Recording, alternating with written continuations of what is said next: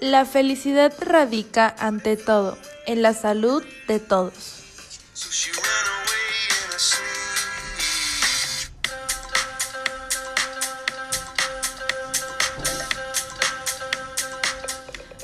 Hola, ¿qué tal? Buen día. Somos Mentes Maestras. Les saluda su conductora oficial, Arlena Meirani González Jiménez.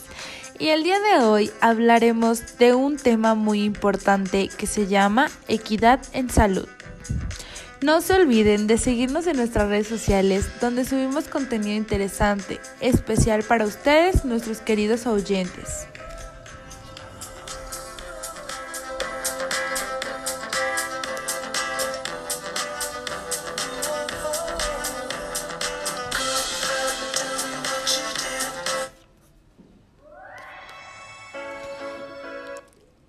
Y sin más preámbulos, iniciaremos con un gran tema que es Carta de los Derechos en los Pacientes. ¿Te has preguntado qué derechos tienen los pacientes? ¿Conoces tus derechos como paciente? ¿Sabes qué momento debe tomar en cuenta tus valores? ¿Tendrá importancia contar con derechos nosotros los pacientes? Demasiadas interrogantes, ¿no crees? Descuida. En este podcast la resolveremos todas tus dudas que tengas sobre la Carta de los Derechos de los Pacientes. Así que sigue escuchándonos, no te arrepentirás.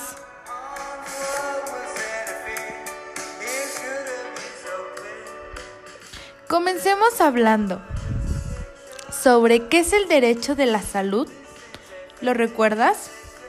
Si no es así, no te preocupes. Vamos a recapitular qué es el derecho a la salud, el cual consiste en un estado completo de bienestar físico, mental y social, y no meramente la ausencia de la enfermedad o dolencia. Los estados deben asegurar ambas libertades y derechos.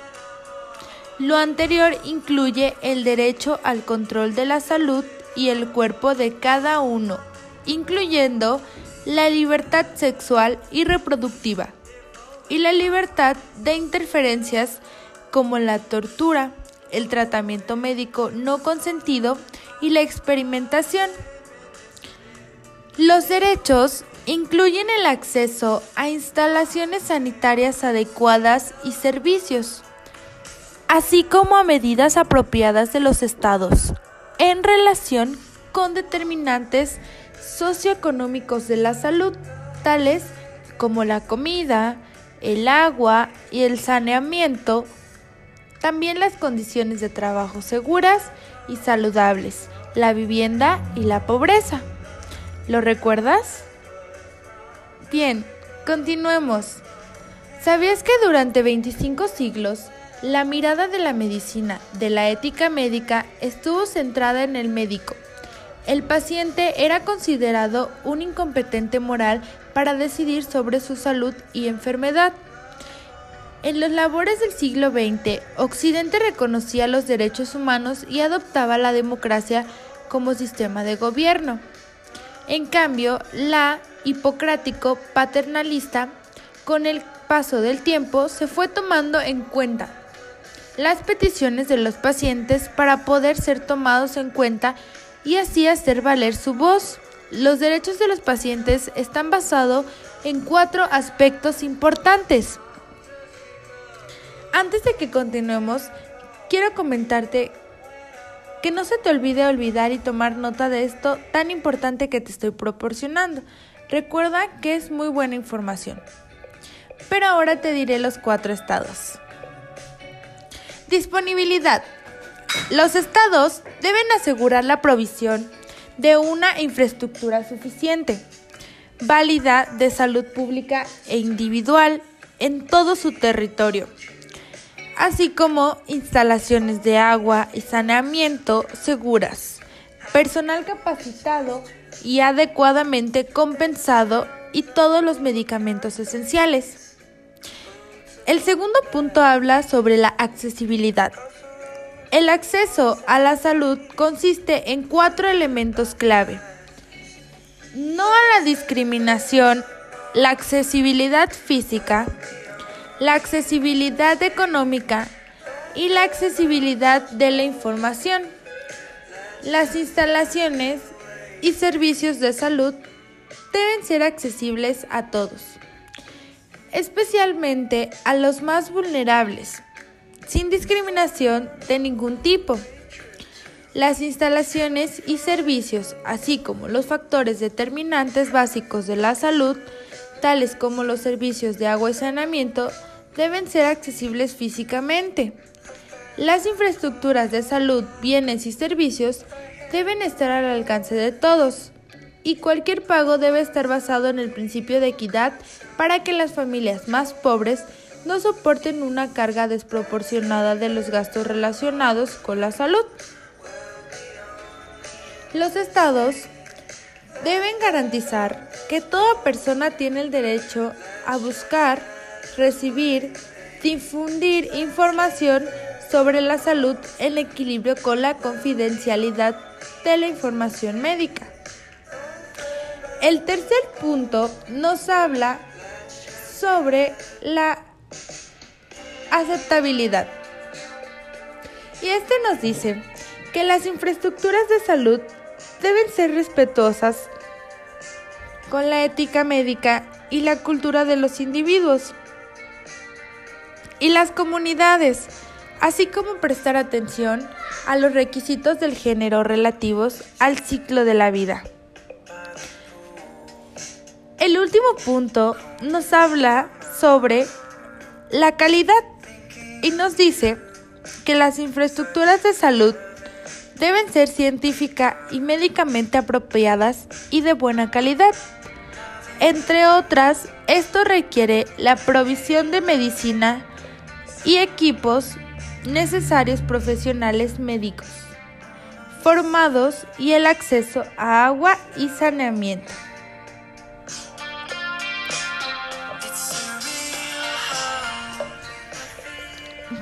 Pero, ¿cuáles son mis derechos como paciente? Bien, hemos llegado al momento de conocer los derechos que tenemos como pacientes al momento de estar en alguna situación médica. El primer derecho que todos tenemos como pacientes en algún momento es, primero, recibir atención médica adecuada el paciente tiene derecho a que la atención médica que se le otorga por personal preparado de acuerdo a las necesidades de su estado de salud y a las circunstancias en que se brinda la atención, así como al ser informado cuando requiera referencia a otro médico.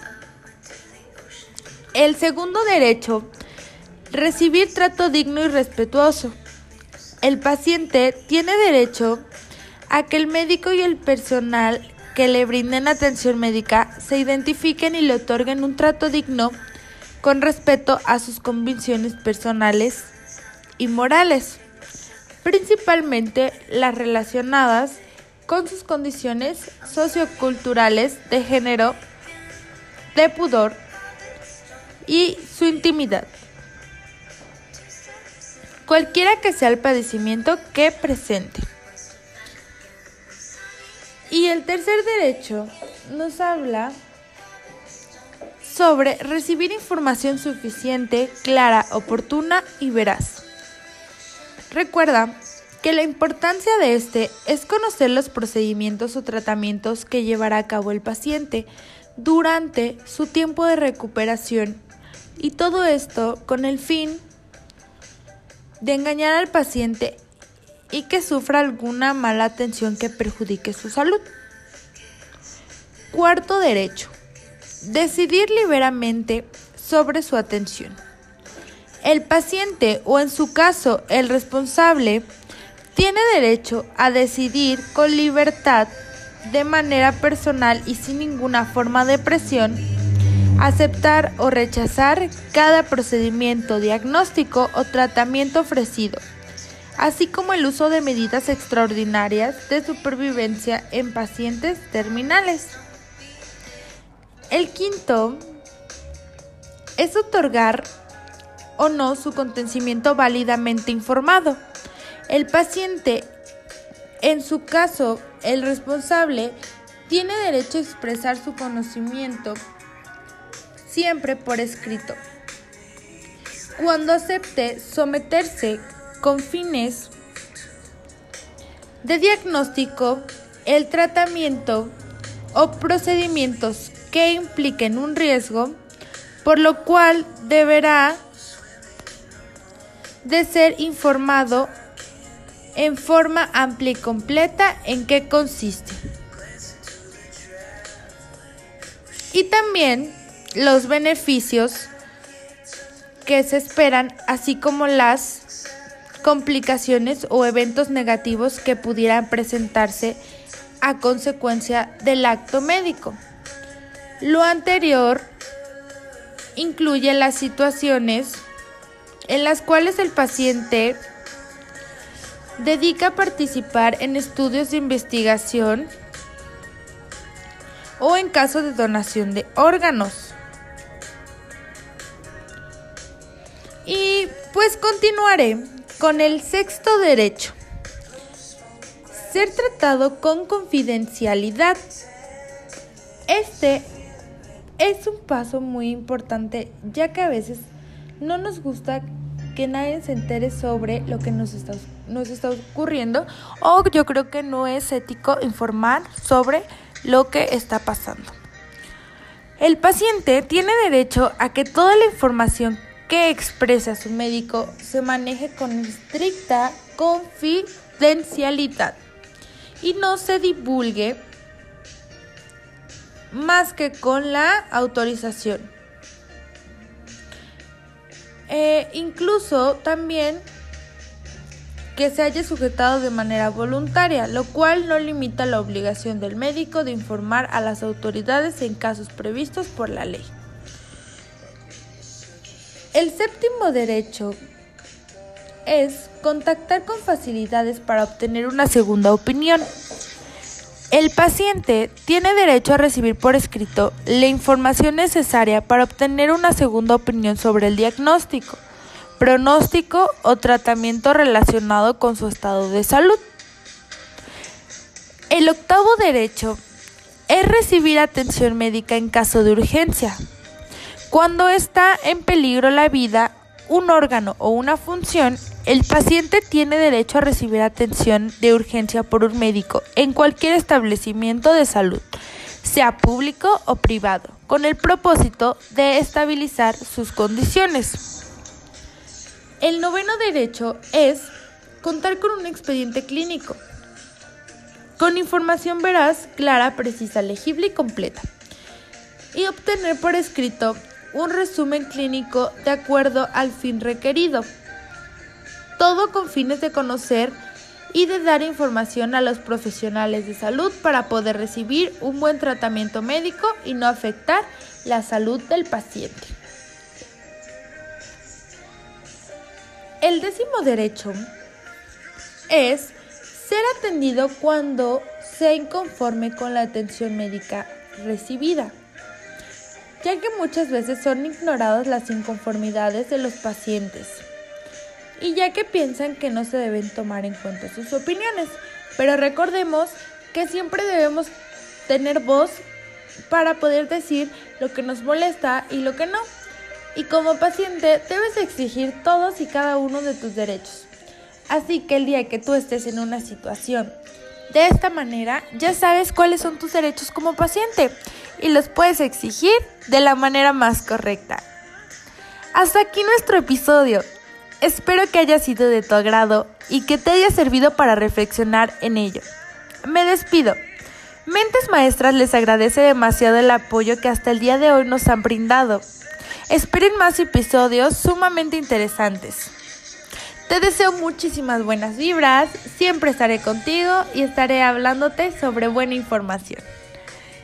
Y sin más que decir, hasta luego, espero que te encuentres muy bien y que tu día, tu noche o tu mañana a la hora que nos estés escuchando, esté excelente. Cuídate, Mentes Maestras te espera y no te olvides estar al pendiente de nuestras redes sociales que subimos mucho contenido. Hasta la próxima.